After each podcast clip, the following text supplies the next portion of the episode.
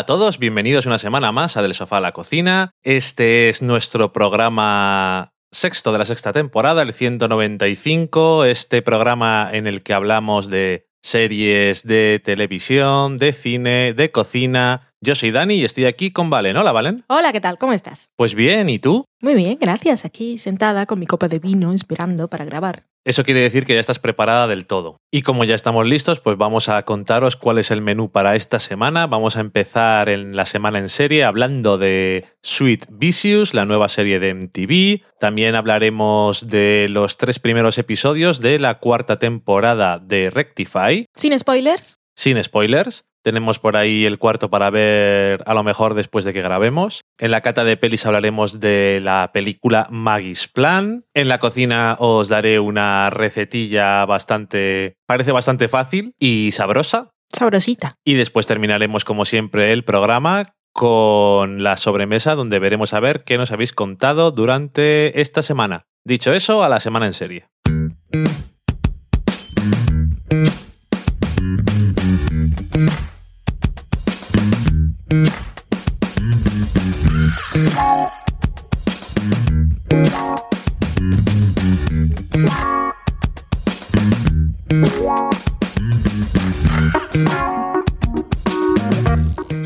Y vamos a empezar la semana en serie hablando de Sweet Vicious. Something has changed within me. Something is not the same.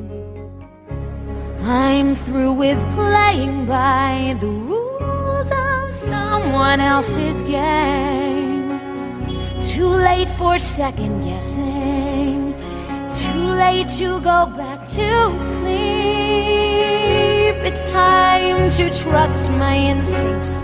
Close my eyes and leap. It's time to try defying gravity.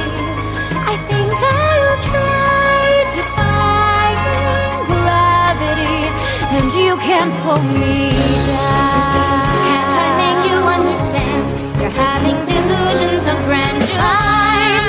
Accepting limits, cause someone says they're so. Some things I cannot change.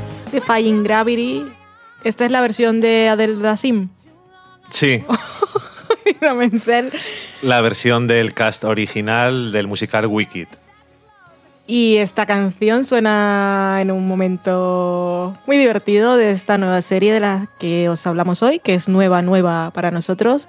Vimos el episodio ayer, nuestra noche anterior, este momento que estamos grabando, que puede ser un momento indeterminado en el tiempo para vosotros cuando escuchéis este programa. ¿Cuánta explicación para dar... para nada? no aporta nada a la trama. Pues se llama Sweet Vicious, está creada por Jennifer Katin Robinson, que no ha hecho nada en este campo. Eh, según su IMDB, Dani ha podido descubrir, después de grandiosas investigaciones, que ha trabajado como actriz en un par de películas. Y ya con esta serie para la MTV, que decidimos verla por un tuit titular de Seppingwall, que la definía como una mezcla entre Buffy y Verónica Mars y había que tirarse de cabeza. Y cuando ves la premisa, que es súper maravillosa, que tenemos una vigilante en un campus eh, de universidades de Estados Unidos, ahí con las fraternidades y las sororities y esas cosas que tanto nos espantan de abusos sexuales y violaciones y el no consentimiento, pues tenemos a esta vigilante del mal que va por allí buscando justicia. Y es como Buffy, pues la chica rubia de la que nadie sospecharía, que tiene una vida de patrullar por la noche. Esa es la premisa y la serie dura 40 minutos cada episodio, tendrá 10 esta primera temporada. Después de eso estaba bastante vendida para mí, pero la verdad es que disfruté un montonazo del episodio porque, aparte de eso que ya me motivaba, es muy divertido. Tiene momentos en los que me reí muchísimo. Ella, por supuesto, tendrá una acompañante que descubrirá su secreto durante el episodio y como pareja son lo mejor del mundo mundial. Y y hasta convierte en situaciones implicadas con vómito en algo que no me da asco porque lo hacen divertido. Un vómito rosa pues no espanta a nadie. Incluso el vómito. Pues nada, yo no tenía ni idea de que esta serie existiera y nada, la vi cuando dijiste tú de qué era, pues dije, no me extraña que la quieras ver, ¿no? Porque con esos referentes te hace tilín. Tilín, tolón, talán. Y, y no sé, eh, creo que están bastante claros ambos referentes. No sé hasta qué punto puedes decir que se parezcan mucho a esas, pero desde luego parece que son una influencia para la creadora.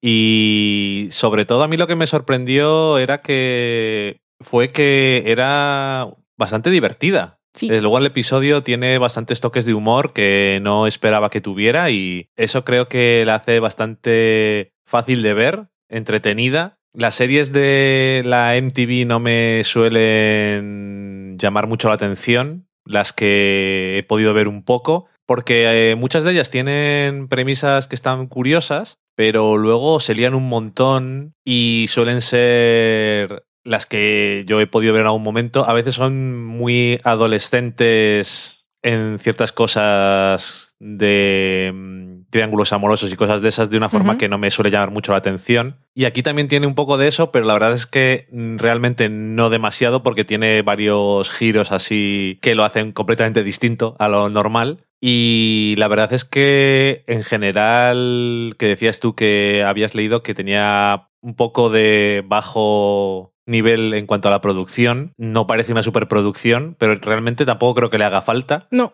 Y lo que carece en medios, que realmente no sé si necesita más, creo que lo compensa bastante con inteligencia, con humor y al mismo tiempo estamos hablando de un tema bastante serio que es parte de lo que creo que hace atractiva la serie y la premisa porque realmente no es un tema que se trate demasiado. Y bueno, en eso también tiene algo en común con Buffy porque también se trataban temas más complicados así como de una forma un poco simbólica a veces, otras veces menos simbólica. Y en este caso, pues es directamente es esto. Y la verdad es que me gusta que empieza bastante directamente. Sí. Obviamente tiene toda la trama de. No vas a tener solamente una protagonista, tienes que tener, tiene que tener su pandilla. Porque es que si no, no tiene gracia. Tanto Verónica Mars como en Buffy, pues hay que tener la panda. Sí. Y. Que si no se nos deprimen. Claro. Y no sé, que ah, también otra cosa curiosa que es una tendencia que estoy empezando a ver bastante en algunas series que son de cable básico, y es que no dejan de poner eh, palabras que no están permitidas No. Ya ponen directamente el las blip. censuran y ya está. Sí. Pero creo que eso, como todo el mundo sabe Hmm. qué palabra va ahí, todo el mundo tiene que saberlo, creo que lo hace más natural. Porque Sí. a veces eh, veías en algunas series situaciones en las que decías, si alguien no está jurando aquí en arameo, pues es un poco raro, ¿no? Y bueno, también se ríen un poco de la protagonista que no dice demasiadas palabrotas.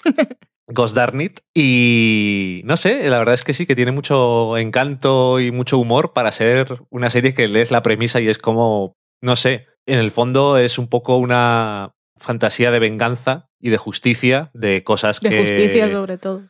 Quiero decir de venganza porque por la protagonista, pero bueno, de justicia, básicamente por eso, que son cosas que por desgracia no siempre se están llevando hasta donde se tienen que llevar. Como hemos visto, ya comentamos en la temporada pasada eh, el documental de Hunting Ground, que tú no le querías ver en principio porque decías que te iba a dar un poco de cosica, y da bastante cosica, pero bueno. Eh, yo creo que en este caso está bien que se hable de ello y no solamente que se hable de ello y que tengas esta fantasía de justicia, sino que también incluso los personajes que son secundarios, que están dentro de las sorority, no sé cómo se llaman. Hermandad.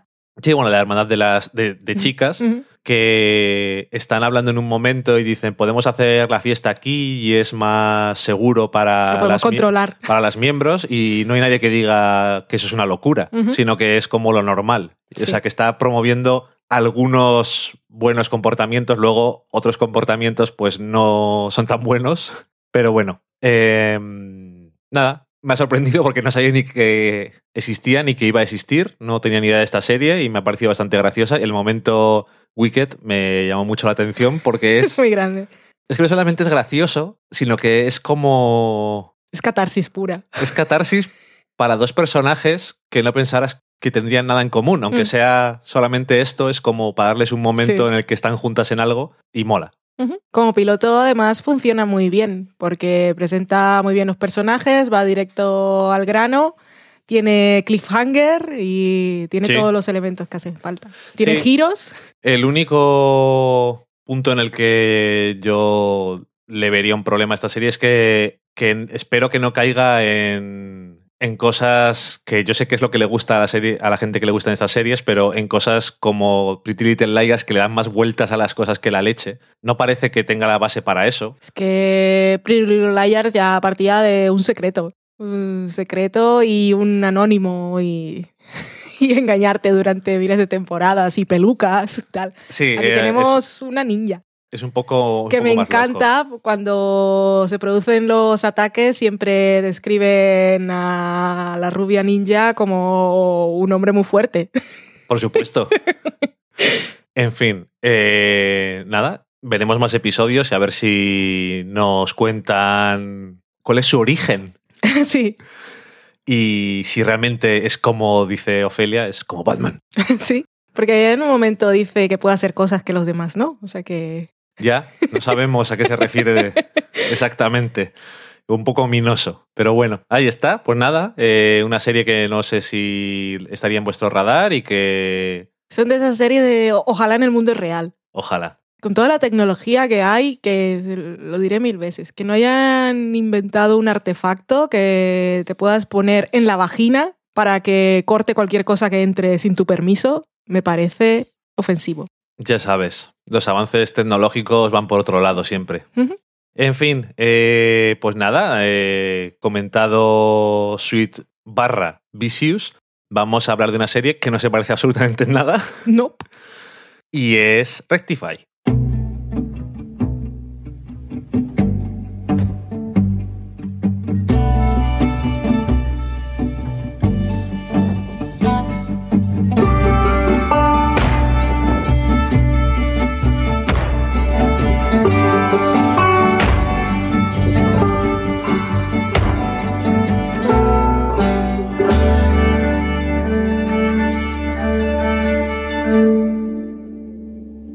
Rectify que ha vuelto con su cuarta temporada Y última. y última temporada. Eso es una coletilla que por desgracia hay que ponerle a la serie y que es una cosa que creo que hemos dicho en alguna ocasión y no sé exactamente en qué contexto, como la mitad de las cosas que decimos.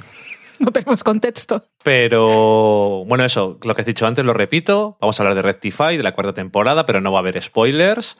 Eh, sirva también un poco de introducción para la gente que no conoce la serie, porque tampoco es la serie más famosa del mundo, tampoco le nominan a nada nunca en los premios, que es una cosa que te da visibilidad, que también es una cosa que siempre me ha dado bastante pena. Y Rectify es una serie que nos cuenta la vida de Daniel Holden, que fue acusado cuando tenía 18 años de, eh, del asesinato de una chica. Fue metido en la cárcel, no solamente eso, sino en el corredor de la muerte, y estuvo allí durante 18 años. Y eh, por temas de pruebas de ADN y demás, eh, sale. Esto es en el primer episodio de la serie. Y ahora tiene que adaptarse a la vida. Y la vida adaptarse a él. y la vida adaptarse a él. Y, y familia. cuanto a la vida, es no solamente su familia, sino el pueblo eh, Poli, el pueblo donde él vivía, pero sobre todo su familia, obviamente. Su madre, su hermana, Su hermanastro. su hermanastro, su otro hermanastro y su padrastro. Aunque su padrastro es el gran santo, Big Ted.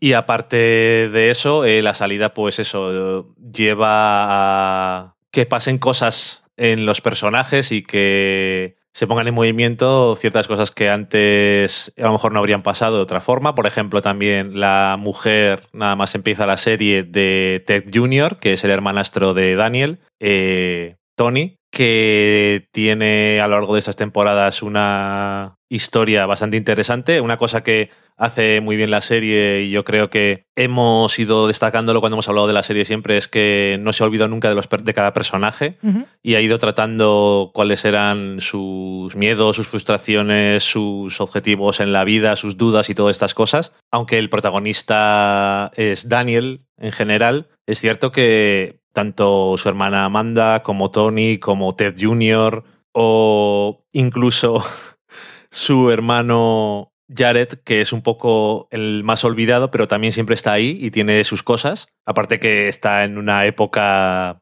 supongo, en la que te pasan cosas, porque es, es Adolescente. adolescente. Entonces, bueno, ya te van a pasar cosas aunque no tengas ese, ese evento en tu vida.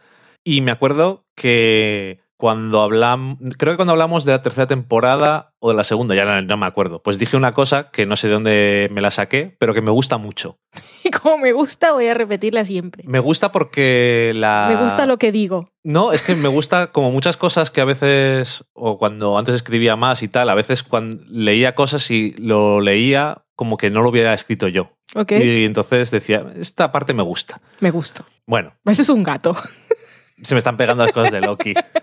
bueno, ¿qué es? Bueno, que decía que parecía en parte que la serie estaba contando la nueva vida de Daniel. Según salía del corredor de la muerte de esos 18 años, era como si volviera a nacer y que las dos primeras temporadas eran como su infancia, la tercera temporada era como su adolescencia. Esta cuarta temporada debía de ser eh, su adultez Tanto que ahora trabaja. de alguna forma y estos tres primeros episodios que hemos visto de alguna forma confirma esta teoría extraña que, que tuve y que eso, que me gusta porque parece que encaja bastante y creo que describe bastante bien la serie porque al final Sí, es verdad. eh, es una persona que casi vuelve a nacer porque no pensaba que tenía ya vida y es complicado para esta persona eh, todo lo que hay porque no solamente es volver a vivir, sino todo lo que ha cambiado en 18 años, es que es mucho tiempo. Y además, no solo eso, una cosa que se hace bastante hincapié en la cuarta temporada es en el hecho de que no solamente ha estado 18 años en la cárcel, sino que estaba Solo. solo. Estaba en una celda Aislado. aislado y mm, el contacto con los demás no es lo más fácil para él ahora mismo todavía. De hecho, eh, en un momento de la cuarta temporada nos dicen el tiempo que ha pasado desde que ha empezado la serie sí. y dice son unos meses. En la primera temporada yo creo que puede ser una semana. Sí. Básicamente es una serie que tiene un ritmo pausado y lo que decía antes que habíamos dicho en algún contexto y no sabía cuál era, era que es una serie única, especial, que nunca se ha hecho ninguna serie para mí como esta, ni creo que se vaya a volver a hacer nunca. No. Vista la experiencia comercial. Es Eh, complicado. está en un canal pequeño que es Sundance TV, Pero le pega mucho. le pega muchísimo. Tampoco aspiraría a más. Supongo que no. Eh, pero quitando Top of the Lake, que era una coproducción, Sí. eh, esta fue su primera serie solo de ellos y a los críticos gustó muchísimo, pero al público en general, excepto los que la vemos, pues la han ignorado bastante. Ha habido gente que la ha visto y no le ha convencido nada. Ya os dijimos también que si veíais los dos primeros episodios y no os gustaba, podíais dejarla porque no cambia mucho ni el tono ni el ritmo de la serie, pero es una serie súper interesante y muy... Es que parece que lo estoy oyendo lo que voy a decir y suena como que es algo malo o pretencioso. Es una serie muy profunda, espiritual y, y bastante compleja y me gusta muchísimo por eso. Esta cuarta temporada ha vuelto igual, quiero decir, de bien, porque no ha habido un altibajo para mí en esta serie. Ha mantenido una línea de calidad siempre muy buena desde el principio y lo bueno también es que no se ha repetido. Sigue contando esta historia, pero no se queda atascada en los temas de cada temporada, sino que las vidas de estos personajes van avanzando. Y me gusta, bueno, eh, después del final de la te- anterior temporada, tenemos a Daniel en una postura, mm, una posición muy diferente que en la de las otras tres temporadas. Me gusta los elementos nuevos que entran en juego, los personajes nuevos, con los que vive, los que se encuentra Y sobre todo esta mujer, que os puede sonar la actriz, por ejemplo, por Masters of Sex. Sí. Y el episodio 3, que aquí tengo el 4, no sé lo que pensaré después de verle, pero me imagino que no me disgustará nada de lo que hagan. Me gustó mucho el tercer episodio, lo que hacían con ese personaje, porque tampoco era nada típico.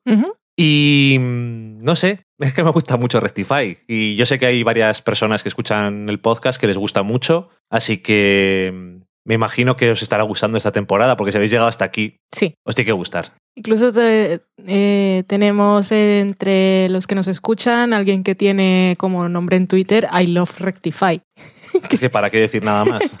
Es una serie maravillosa. Es, es enorme y es una lástima que mucha gente no se anime a verla porque es que la experiencia emocional es fantástica. Decías tú que es una que no querías decirlo porque estabas escuchando en tu mente iba a sonar pretencioso. Te decías que era muy profunda y muy compleja y lo es a nivel emocional, pero la narrativa de la historia se detiene en las cosas más sencillas y ese ritmo pausado hace que se detenga cada momento en el personaje que hace falta y consigue que entendamos siempre por lo que está pasando, cuál es su conflicto y decías tú también lo de las dudas y lo que sentían en cada momento, a qué retos se enfrentan.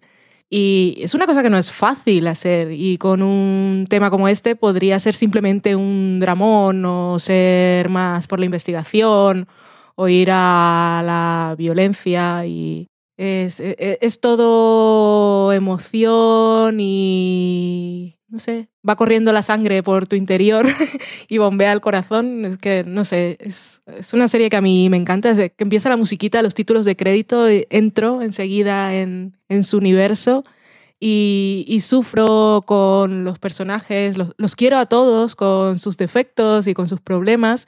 El personaje de la madre es que, es que lo, creo que lo dije el, el año pasado Sí. cuando hablamos, pero es que esta mujer me la encuentro por la calle y la abrazo. Pobrecita, si alguna vez voy a Estados Unidos y me la encuentra, se va a asustar, pero es que Socorro. es todo amor. Sí. Tiene en estos tres episodios que hemos visto, en el último creo que era en el tercer, una escena con Amanda que, que me gustó mucho. Y no sé, es muy, es es muy humana, que es una cosa que, muy, humana, pues sí, no, no son robots, no, no es Warford.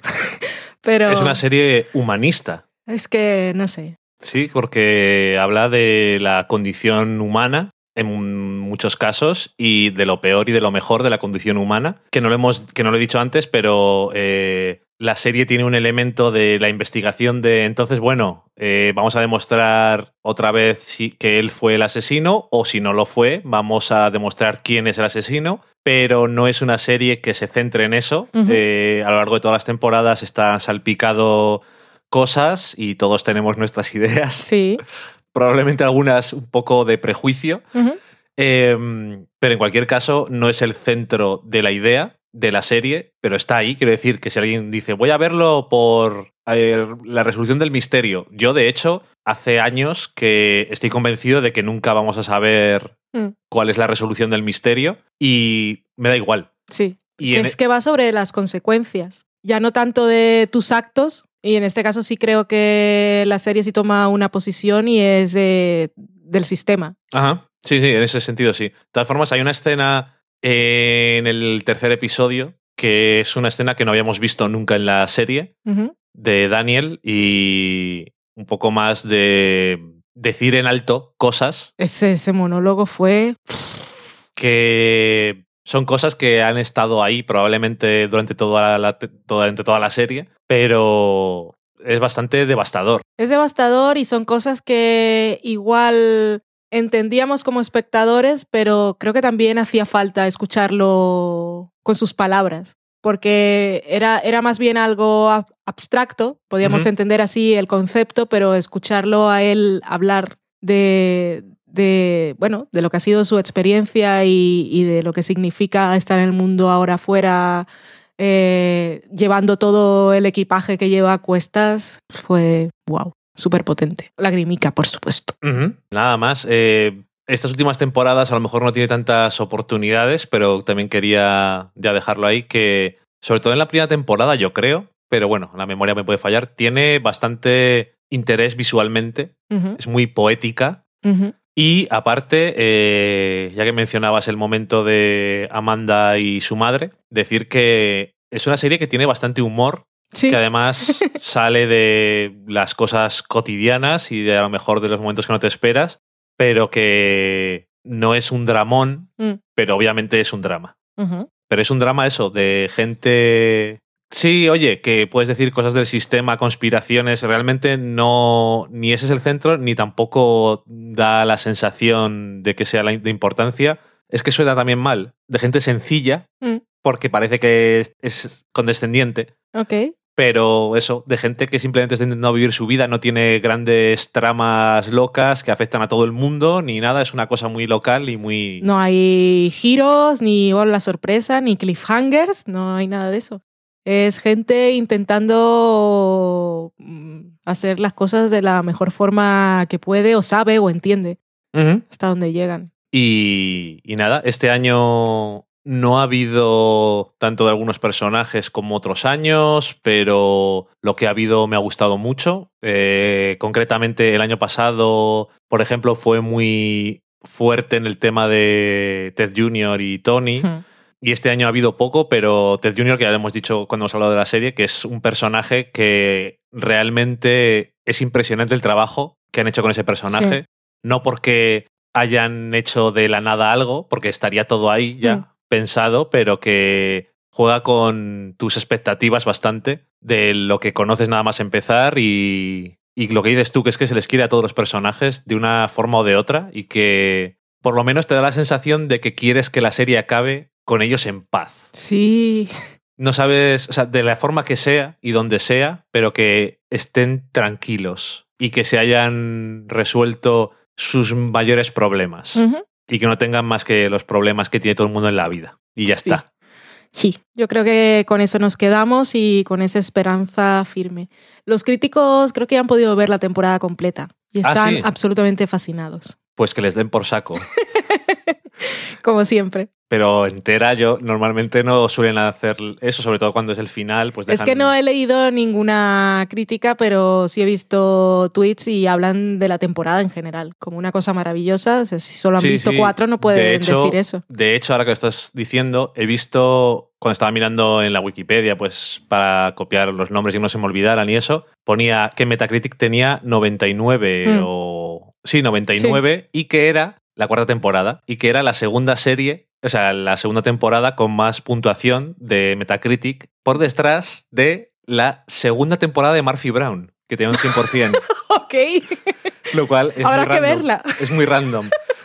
Pero eso pasa mucho con las. em, con las series antiguas Claro. de cuando no existía Metacritic, porque las, las reseñas positivas no pueden decir cuánto era la puntuación que le estaban dando. Claro. Entonces le tienen que poner un 100. Y tampoco eran tantas. Ya, es lo que hay. Pero bueno, whatever que Rectify está muy bien y. ¿Cuántos episodios van a ser? ¿10 o 8? Creo que 8, ¿no? No tengo el número exacto ahora, pero eran pocos. Me parece O sea que, igual eran eran 8. ocho, sí. Eh, no son muchos en general, por cierto. Siempre son un número diferente. El primero eran 6. La segunda eran No, no recuerdo los, las 10. cifras. La tercera. Bueno, yo tampoco me acuerdo, pero son muy pocos episodios, por si acaso os, ponéis poner, os Sí. queréis poner al día. Y nada más, vamos a la cata de pelis.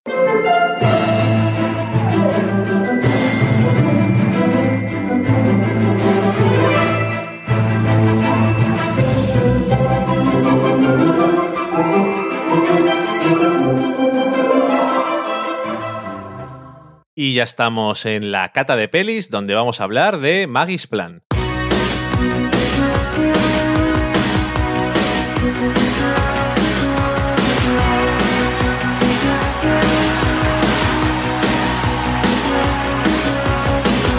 I get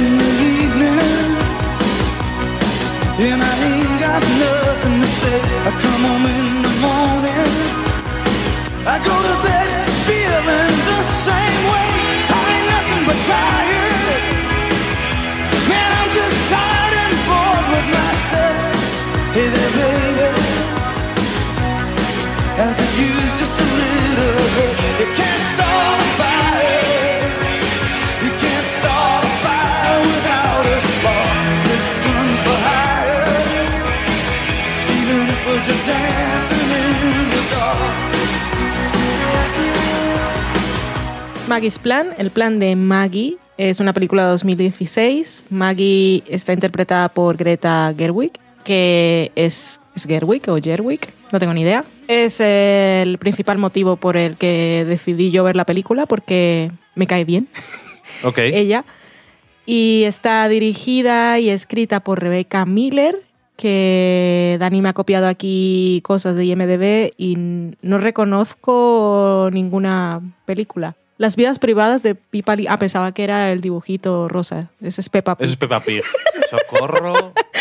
Está basada en ¿Puedo una... llamarle al episodio Las vidas privadas de Peppa Pig? Puedes llamarlo como quieras, tú montas. Me parece que hay muchos niños que van a llegar a esto. En fin. Está basada en una historia original de Karen Rinaldi, que Dani me contaba ahora mientras sonaba la música, que es una amiga de Rebecca Miller, la directora. Y Maggie's Plan nos cuenta la historia de Maggie, que trabaja como profesora en una... Consejera de la universidad, yo creo que es más que profesora, ¿no? Puede Ay- ser. Pero bueno, Ayuda a, lo que- los, a los alumnos a. ella dice, describe su puesto como un puente entre el arte y los negocios. Y lo que hace es, pues tal como dice Dani, si es consejera, pues a los estudiantes de arte y diseño eh, ayudarlos a cómo enfocar ese talento creativo de una forma comercial. Una cosa que aquí falta bastante, yo creo. Supongo que de eso no hay. Eh, es una película que tiene unos personajes muy hipsters en general, tal como ella tiene este trabajo muy especial, se encuentra por allí con un escritor amargado y su mujer que es danesa. El escritor amargado, por cierto, es eh, Ethan Hawke. Que es. eh, ficto. eh, es profesor A de. Fictocritical Anthropology, o sea, antropología fictocrítica. Yo no sé exactamente cómo se traduce eso porque no. Pero que es lo describen en algún momento. Sí, que. Estudiar crítica de cosas de. No, no estoy seguro. No me acuerdo. Un campo muy teórico. Sí, desde luego. Y su mujer, que es Julianne Moore, también escribe obras. Bueno, son todos muy académicos, están en el entorno Sí. académicos y siempre están hablando de sus cosas. ¿Y el plan de Maggie cuál es? Pues tiene un par eh, durante la película. El primero es que llega un momento en su vida que decide que ella quiere ser madre y para hacerlo no necesita tener una pareja masculina, sino que opta por la inseminación artificial. Nunca ha tenido relaciones duraderas ni tiene ningún tipo de interés en conseguirlo ahora, pero lo que sí tiene claro es que quiere ser madre y tener un hijo. Y durante este proceso se reencuentra con un compañero del instituto que también tiene un trabajo muy curioso. que Sí. Es un emprendedor que su negocio es de encurtidos, Sí. encurtidos muy fancies Muy hipsters también. Que es el que ha elegido como donante para, para no ir a un banco de esperma. Todo el proceso de inseminación es muy casero, muy absurdo, no entraremos ahí. Y en este periodo de tiempo se encuentra con el personaje de Ethan Hawke, que está escribiendo una novela y ella empieza, él se ofrece, él se la ofrece para que la lea y le haga algunas críticas y ella descubre que se divierte mucho con eso y hay un tipo de conexión. Pasan cosas durante la película. Al final, bueno, hacia, ¿Vas a contar cómo acaba la película? no, hacia la mitad de la película su plan, no digamos que su plan cambia, sino que encuentra otro, otro plan objetivo en su vida y no diré nada más. ¿Me ha gustado la película? Pues no mucho, la verdad. Fue una absoluta decepción para mí. Creo que no conecté con los personajes, me parecían todos bastante forzados y los toques de comedia que supongo que debería haber no los pillaba. El personaje de Ethan Hawke lo odié con toda mi alma desde el principio hasta el final y cada vez que decían algo lo que podía meter coletilla decía ojalá se muera. Y Julianne Moore es una actriz que me encanta, pero en personajes dramáticos. Cuando hace comedia me suele parecer súper exagerada. En 30 Rock también. En 30 Rock me gustaba, pero creo que era porque hacía buena pareja con Alec Baldwin. Pero, por ejemplo, el Gran Lebowski, todos esos personajes que hace, o cuando salen los Juegos del Hambre, siempre me parece que, Siempre no, que pone- no le pegan mucho. Siempre pone acentos No, en el Gran Lebowski no tenía bueno, acento. en 30 Rock sí, claro. Bueno, en 30 Que Rock era era, de de Boston. de Boston. Sí. Y eso, que los personajes me caían fatal y luego que creo que la película se olvida durante casi toda su duración de, que, de, de cuál es su personaje protagonista o, o quien yo pensaba que era el protagonista. Y, y la fagocitan los demás. Y la cómo evoluciona y no me gusta nada y la resolución de comedia romántica, giro, cosas que descubrimos, no sé. No me gustó, no, no, no me gustó nada, la verdad. No la, no la disfruté y no, no me aporta nada para mi vida. Es que creo que eh, tiene varios problemas la película. Primero que se presenta como un giro en el mundo de la comedia romántica, Sí. pero al final termina siendo una cosa súper típica de enredos de comedia romántica.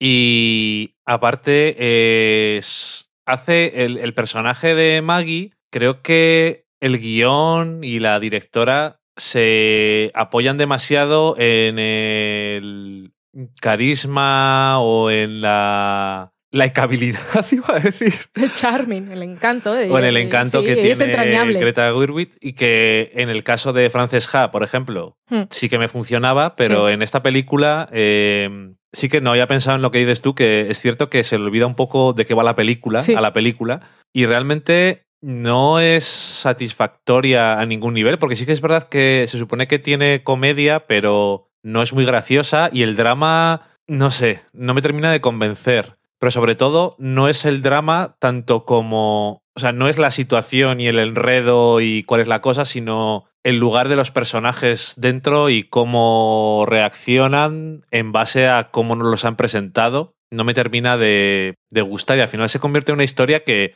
no es agradable de ver, pero no en el sentido de que es un dramón y que es desagradable y eso, sino que simplemente no te interesa demasiado, yo creo. Sí, la premisa me parecía interesante y con ella como, como cara y como personaje con el que ir, pues, pues me tenía comprada en un inicio, pero fui a pedir que me devolvieran el dinero que no había pagado, pues, no sé, a la mitad de la película.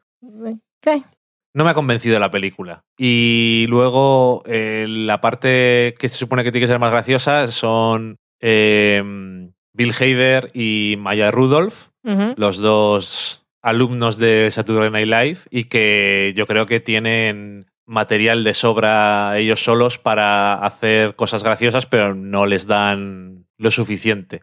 No, la película se apoya en que los espectadores americanos, por lo menos, los conocen y Sí, tienen pero- idea de su bagaje cómico, pero no terminan de funcionar.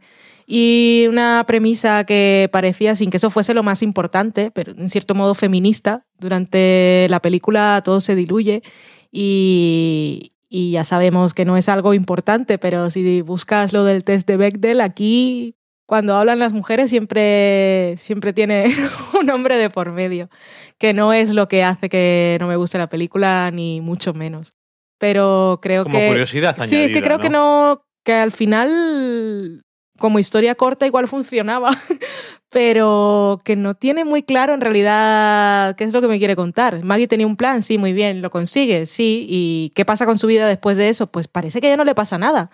Porque aparte siempre está, soy Greta Ge- Gerwig y estoy de buen humor y soy cool y súper guay y la gente me quiere, pero como conflicto emocional en realidad no hay ninguno dentro de la película. No. Llega un momento en que ella se encuentra con que tiene una situación de la que quiere salir y, y al final sale y ya está, es que no, no lo sé. El final final de la película casi me dio una carcajada de lo triste que me pareció. Yo si hubiese ido en patines me habría caído de pompis, como dirían en Colombia, o de culo, como dirían en España. Qué finos que sois.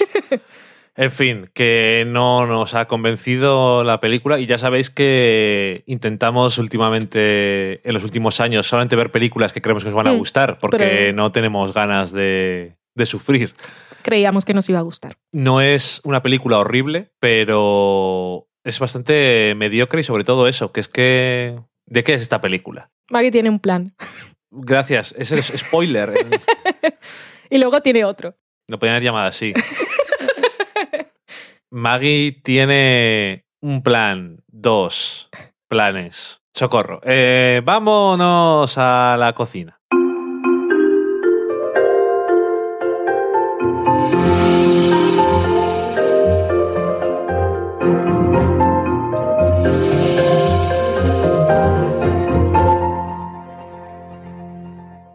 En la cocina esta semana os voy a dar una receta que he visto en la página de Facebook, bien tasty, bien sabroso. Bien sabrosito. que- Como Loki. que es de cheesecake de galletas sin hornear. Y yo añado de galletas Oreo, porque eh, me parece que no es lo mismo Ok. que sean galletas que sean galletas Oreo. O sea, si no quieres decir la marca, tienes que dar un poquito más de especificidad. Pero bueno, lo que sea. ¿Qué nos hacen falta? Eh, eh, tampoco lo decían para cuánta gente es, pero esto es una tarta, o sea que calcula para ocho personas como postre. 36 galletas Oreo. Son muchas, ¿eh? Yep. Por eso digo, ¿para cuánta gente es esto? 5 cucharadas de mantequilla derretida, 800 gramos de queso crema, por eso te digo que por lo menos 8 personas. Bueno, es el, lo de queso crema y las cucharadas de mantequilla es más o menos el promedio de las tartas de queso que hemos hecho aquí. O sea que 36 galletas.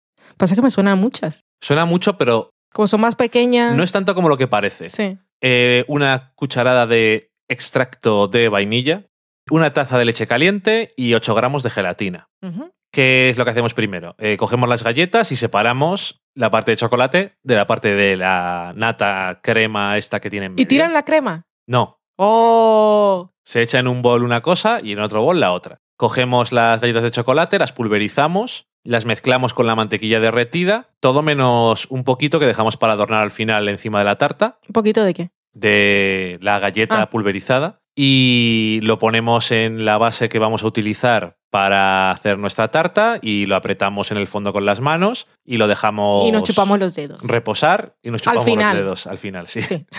Eh, luego metemos el queso crema en una cazuela y lo dejamos eh, a fuego bajo, que se vaya ablandando. Y lo mezclamos con el azúcar, el relleno de las galletas y la vainilla. Eh, mientras está mezclando ahí todo bien, en la leche caliente diluimos la gelatina y la mezclamos bien. Y eh, cuando esté bien mezclado, añadimos esa leche con la gelatina en, el, en la mezcla que tenemos de, de queso crema. Yo os añado, por experiencia propia, y creo que por si acaso, añadidlo a través de un colador. Por si acaso no se ha Por si acaso fundido un trozo de Hay gelatina. algún trozo de gelatina que no ha quedado bien incorporado. De todas formas, si lo haces bien y Sí. tienes paciencia, se derrite Sí, sin sí, problemas y se incorpora muy bien. Por si acaso, simplemente. Que es muy desagradable. Es que nos hemos encontrado trozos de plastiquete que es gelatina sin fundir. La gelatina sin fundir Es como comer plástico, literalmente.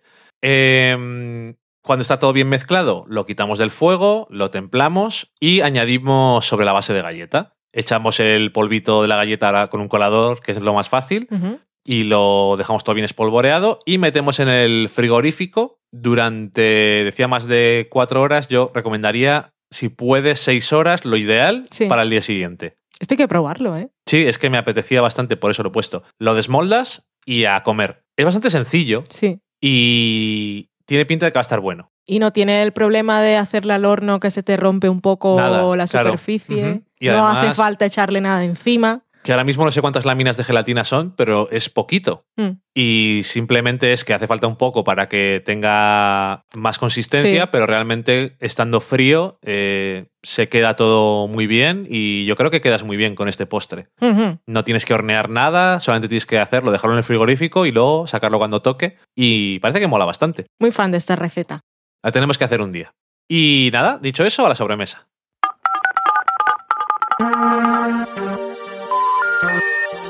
Sorry, the number you have dialed is not in service at this time.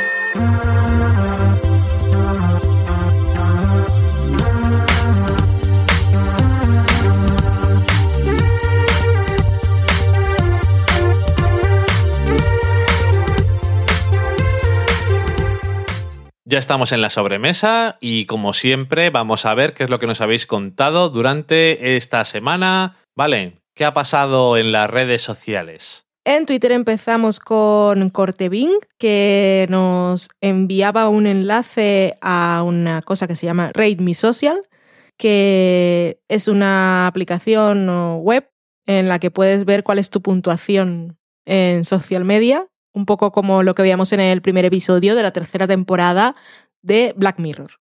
Y por eso decía, ha pasado. Eso es. Ya podemos ponernos nuestro numerito e ir al banco a pedir un crédito. Señor, que tengo un 4,5. ¿Cómo es posible que no me dé un millón de euros? Eso Puedo es. pagarlo con me gustas. Me gustas. Tenemos a Mari Margolis que hablaba con alguien que en Twitter se llama Martes Pochoclo y nos enlazaba.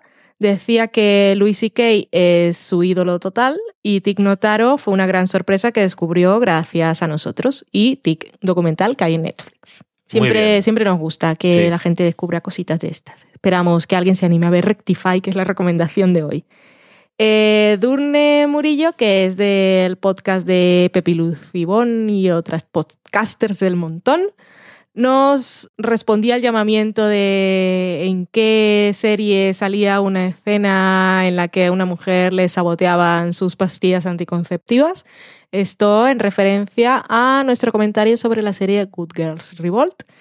Y nos recordaba ella que eran mujeres desesperadas. Mm, decía, no sé si os lo habrán dicho ya. Y no nos lo habían dicho y no nos habíamos acordado. Y por supuesto nos hemos acordado. Y Nadie nos ha vuelto a decir nada. Nadie O nos ha dicho que- nada más, así que muchísimas gracias porque yo no daba con y cuando lo dijo ya me acordé quién era el personaje y no lo diré, será un spoiler de mujeres desesperadas en estos momentos, puede ser. Oye, Así que no lo diremos. Y también nos decía Durne que ella escuchaba mucho Miranda en su adolescencia. uh, Así que guay, Tenem- tenemos fans de Miranda.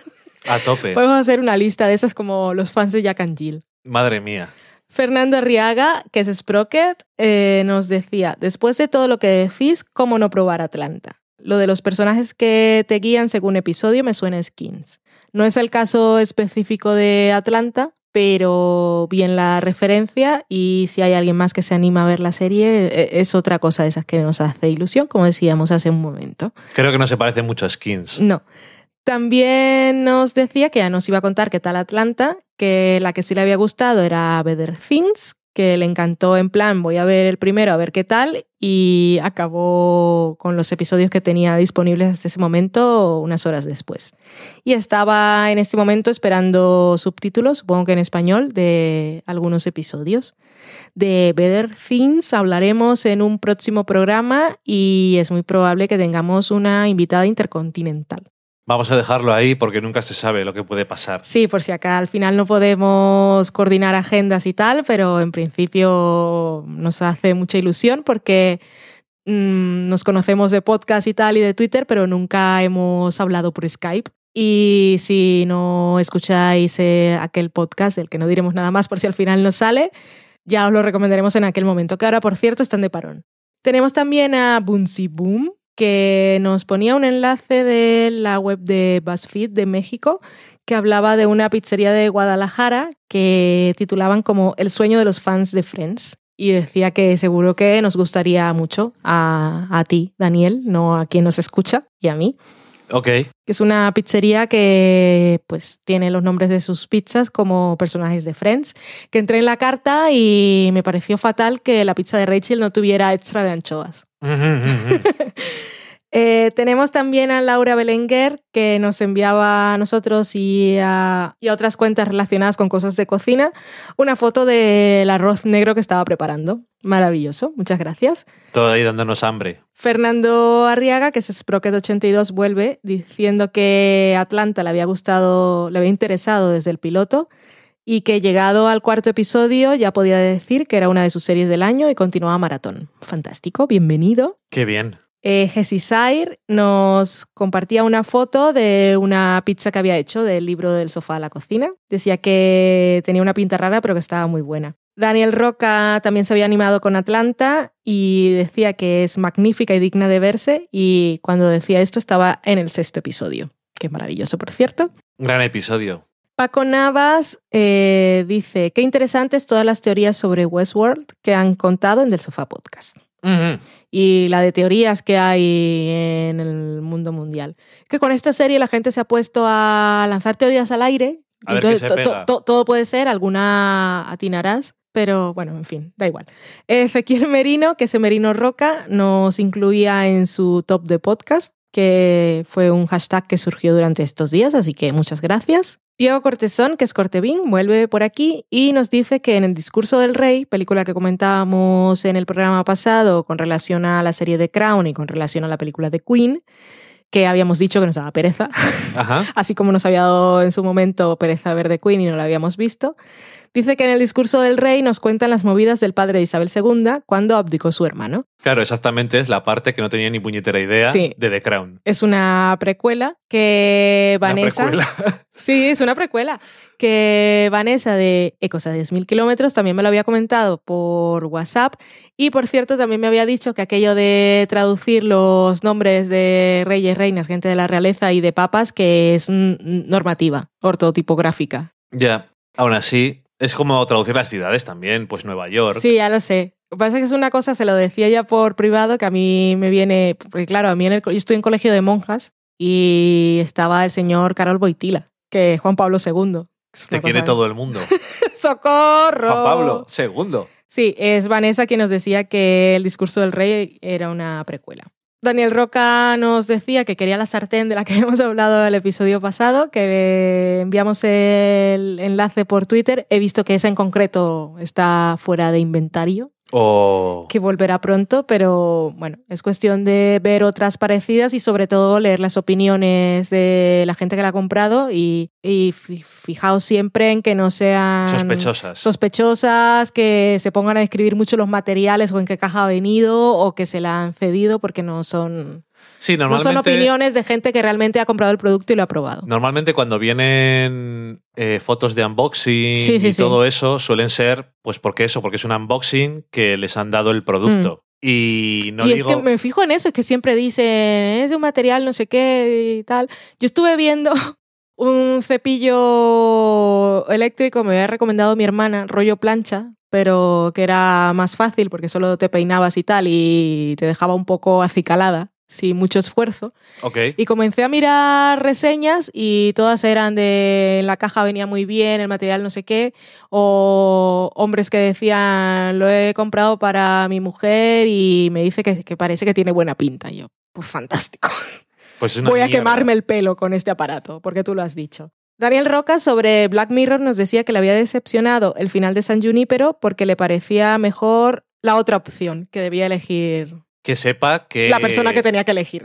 Que sepa que es interpretable porque hay gente que dice que eso es lo que pasa. Fuera, muertos por dentro todos. Bueno, vale, pero quiero decir que si él le gusta más esa alternativa, que sepa que, Que hay tiene- gente que diga que eso es lo que ocurre. O sea que si él prefiere esa alternativa, la serie le También da la opción narrativamente para que elija Ajá. ese final. Si eres un muerto por dentro, no pasa nada, puedes elegir la opción de muerto por dentro. También nos decía Daniel Roca que le sorprendió gratamente de Queen en su día y que The Crown va bien, aunque espera que no se excedan en la propaganda monárquica. Sigue con Atlanta y dice que a falta de ver el último, el 9 es su episodio favorito y que es una serie muy especial. El 9 es el episodio de la fiesta de la apropiación cultural. No, creo que ese es anterior. Ahora me acuerdo cuál es el 9. ¿Es ese? ¿Seguro que no es ese? No me acuerdo. Creo que es ese, ¿eh? Luego lo, luego lo veremos. No, no recuerdo cuál es el 9. No recuerdo cuál es el penúltimo episodio de la serie. Sí, porque el octavo es el de. El octavo es el de la discoteca, el séptimo es el de los anuncios Entonces, entonces sí. y el sexto es el de Vanessa. Vale, entonces es ese. El octavo es el del coche invisible. Ajá. Vale. Dirá la gente que no ha visto la serie de qué están hablando. De Atlanta. De. Wonder Woman. Mai Techu nos dice que no duda de la calidad de la producción de The Crown, pero el concepto de serie sobre la monarquía le da mucha pereza. Normal. Y lo dice alguien que veía Abbey. Pero ahí mi gancho estaba en Maggie Smith y Julian Fellows. Y I Ghost for Park. Gosford Park, Ponía de- después de un punto. que no la, no la he vuelto a ver ni nada, pero me acuerdo que hace. mm, Bueno, cuando se estrenó la película, creo que es, la vi. Y antes hacía críticas en mi página de Ge- Geocities, antes de que lo cerraran. ¡Socorro! Y no me gustó. Me acuerdo que lo estaba releyendo las que encontré un día de las películas y esta no me gustó nada. Me pareció súper aburrida y que solamente me gustaba la parte de la investigación y duraba 10 minutos.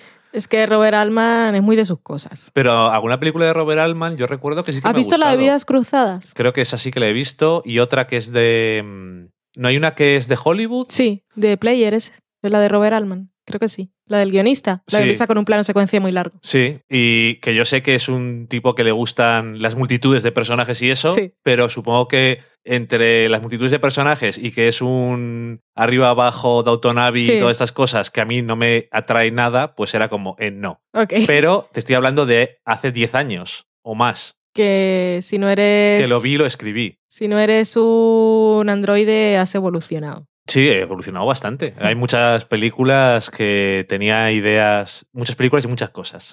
Ok. No te gustaban los gatos, tengo que decirlo siempre que pueda. Era totalmente indiferente hacia los gatos. ¿Quién te ha visto y quién te ve?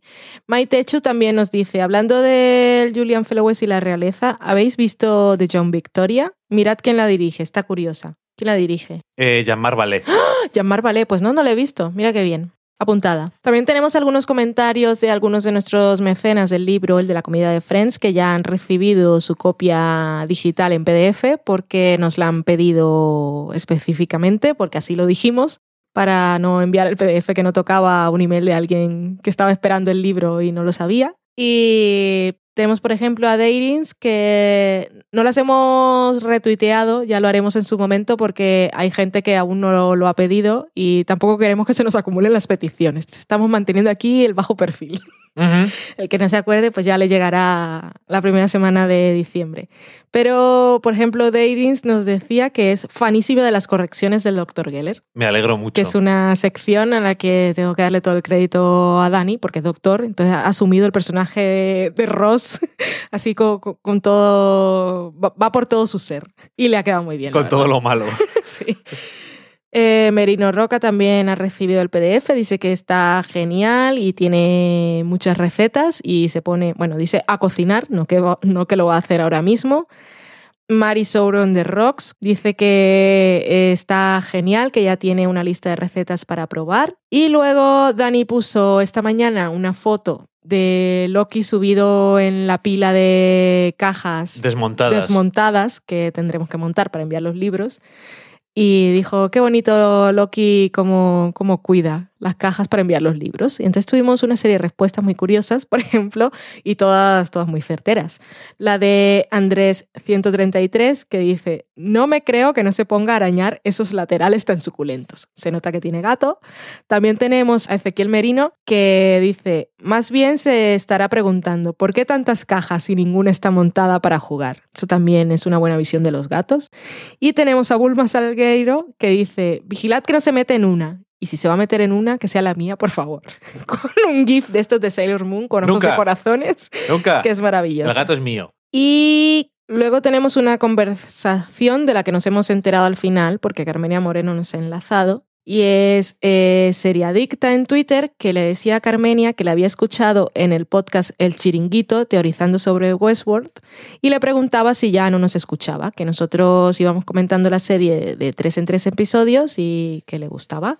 Y Carmen le decía a ella que había escuchado el primero y que se había quedado allí. Seriadicta le dice que le gustaban nuestros comentarios porque lo del 7 con hashtag ya lo habíamos dicho en el primer análisis, pero diciendo por qué lo pensábamos, no lanzando teorías al aire y un corazón. Y Carmen le dice, es que sabe mucho, corazón y nos enlaza. No tenemos ni puta idea, Que, eh, pero. No sabemos nada, pero gracias a Seriadicta por irnos recomendando por allí sin tener ningún interés en que sepamos que nos recomienda. Y Carmen, pues muy bien por lo de que sabemos mucho, pero no nos estás escuchando, eso también lo sabemos. Un saludo y que vaya muy bien las sabemos obras de la mucho, mudanza. Incluso eso. que no les escuchas. Tienes mucho que hacer. Claro, Sí. hay que pintar, hay que mudarse. Pero además, Carmen, que de las cosas plásticas es que tienen. No es como si tú y yo nos mudamos una casa y intentamos Llegamos y ponemos las cosas. apañarla un poco. No. Pues esta debe ser fijando cada detalle. Sí, seguro. Bueno, que además parece que están muy contentas y que me alegro mucho. En Facebook tenemos a Joan Bregolat que nos dice. Hola, después de escuchar el programa pasado, lo primero que vi fue la serie japonesa de Netflix que recomendasteis. Esta es Midnight Diner. Absolutamente deliciosa, pequeña y con un punto naif. Va muy bien para desintoxicarse de tanta seriedad y comida de tarro del resto de series que sigo, como Westworld, Walking Dead, Luke Cage. Sí que lo es. Le decíamos que era como un happy place. Es una serie muy, no sé, da, da buen rollo, es bonita, es cálida y da Sí. hambre también. Estela Maris, que es nuestra escuchante de Buenos Aires, que nos escribe siempre, nos dice, cada vez estoy más enganchada con Westworld y con sus comentarios me la hacen más placentera. Y gracias por el tema musical del final del programa. Miranda, cariños desde Argentina. En Facebook también tenemos un mensaje privado de Daniel Fernández que nos saluda y nos escribe para preguntarnos si nos llegan los pedidos, bueno, si nos llegan las comisiones por los pedidos que él hace desde Amazon con nuestro enlace, porque siempre se acuerda de nosotros y lo usa y le gustaría saber si lo hace bien y contribuye así un poquito a nuestro trabajo. Podéis comprobarlo.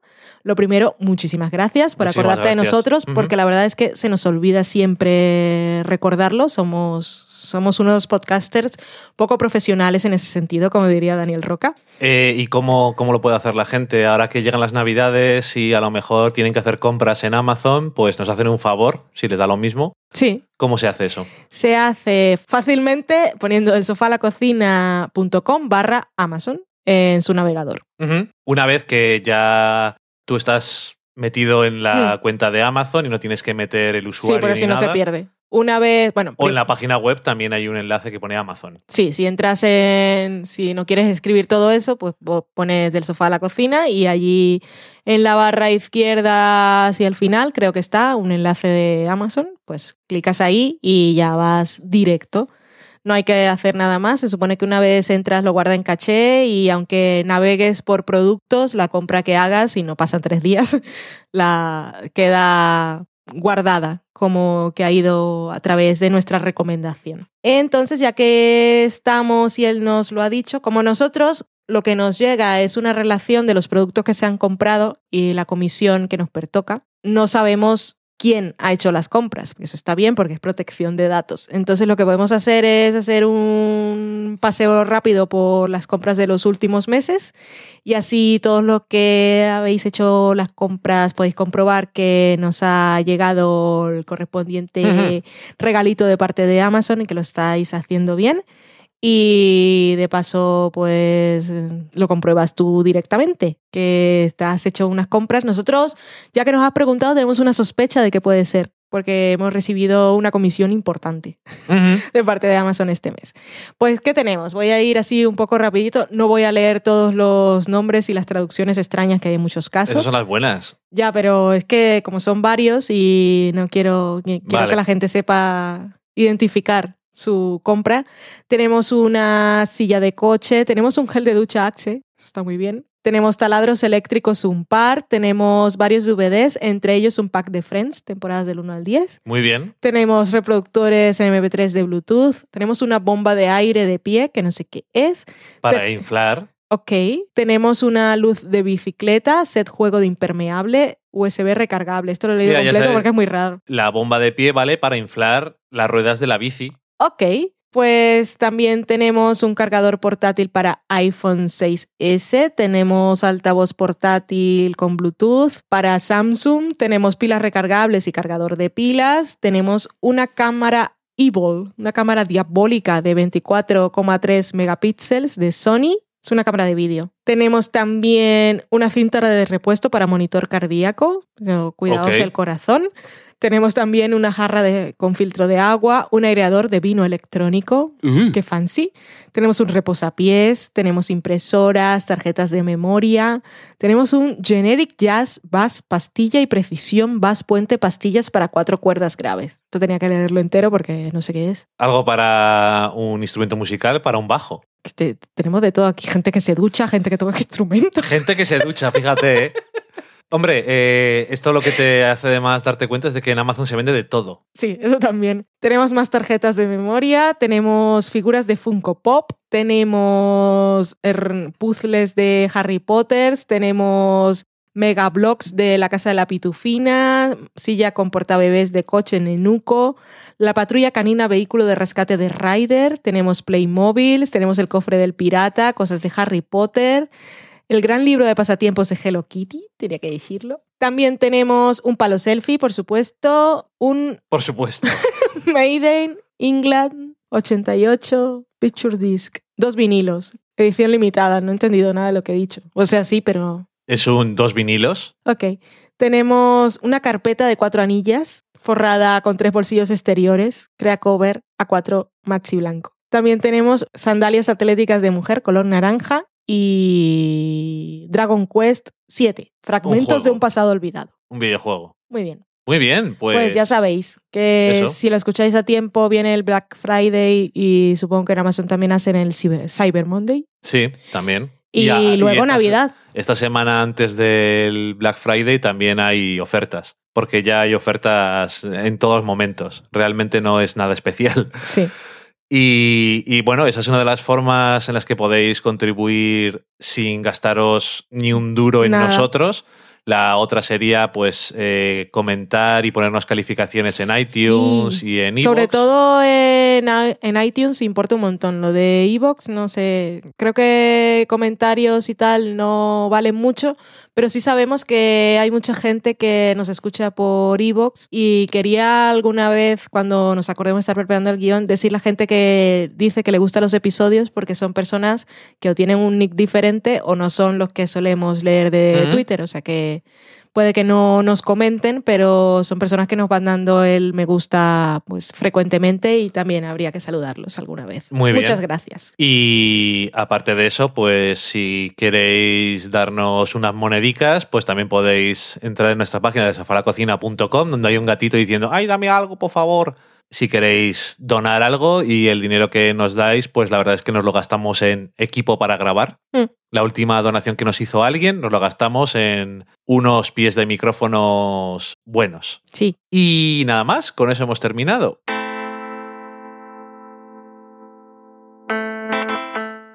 Y como siempre os decimos, muchísimas gracias por haber llegado hasta el final. Yo no soy tan bueno como Valen dando consejos absurdos sobre la vida, pero deciros que existen posibilidades bastante elevadas de que la semana que viene no haya programa, porque Llegan los libros. Llegan los libros y tenemos que preparar los envíos, por lo tanto no vamos a tener tiempo para prácticamente nada más, porque eh, nuestra prioridad es sacar los envíos lo antes posible y que lleguen lo antes posible a la gente que hizo posible el de la comida de Friends.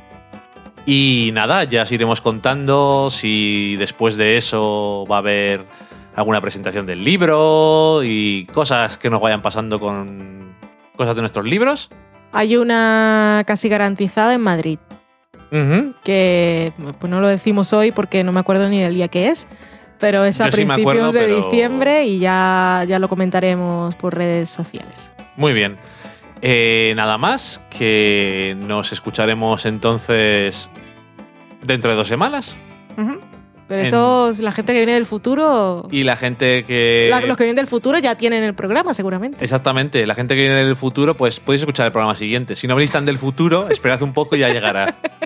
Eso es. Y nada más, adiós. Adiós.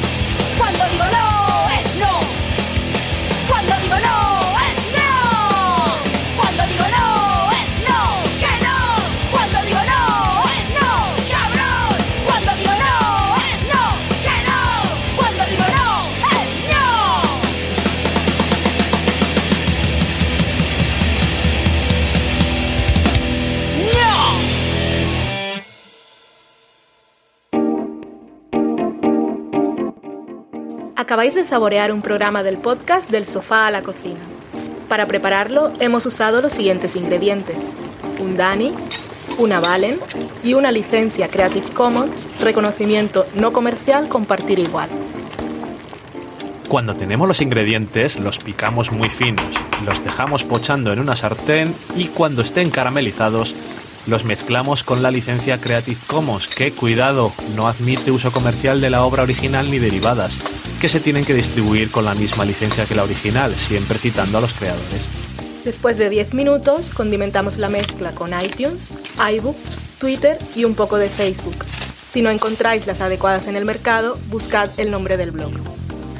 A continuación, introducimos en el horno y, después de 30 minutos, lo servimos aderezado con música distribuida con licencia Creative Commons a través de Jamendo. Al final del post correspondiente vienen especificadas concretamente. Si tenéis alguna duda con respecto a la receta o a cualquier otra cosa, podéis preguntarnos a través del correo electrónico del sofá a la cocina Buen apetito.